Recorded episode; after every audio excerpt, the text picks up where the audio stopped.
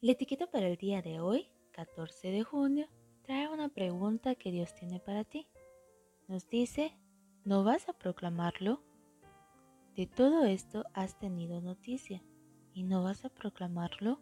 Isaías 48:6 Cuando hay un juicio, el informe oral de un testigo es muy valioso. La Real Academia Española, en su Diccionario del Español Jurídico, define al testigo como una persona distinta de las partes que no se halle permanentemente privada de razón o del uso de sentidos respecto de hechos sobre los que únicamente puede tener conocimiento por medio de los mismos. Hechos, aunque no siempre el testigo es llamado a hablar sobre los hechos en cuestión, un abogado puede cuestionar la credibilidad del testigo y la fiabilidad y veracidad de su testimonio.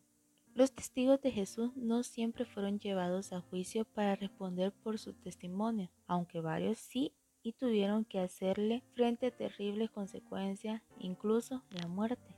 Simplemente se creía lo que decían y la popularidad de Jesús aumentaba, en parte por la transmisión oral de los hechos vistos por diferentes personas.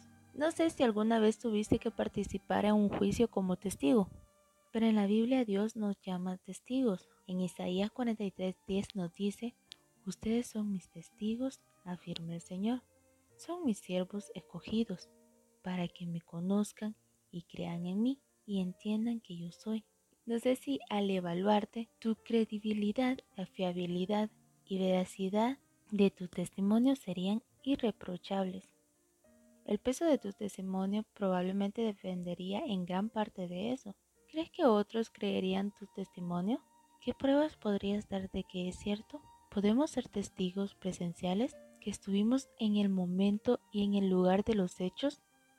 ¿O testigos referenciales que obtuvimos la información indirectamente? ¿Podemos ofrecer nuestro testimonio de forma voluntaria? ¿O se nos puede citar a declarar? Al ser cristianos, asumimos el papel de testigos automáticamente o por lo menos tenemos el llamado a hacerlo.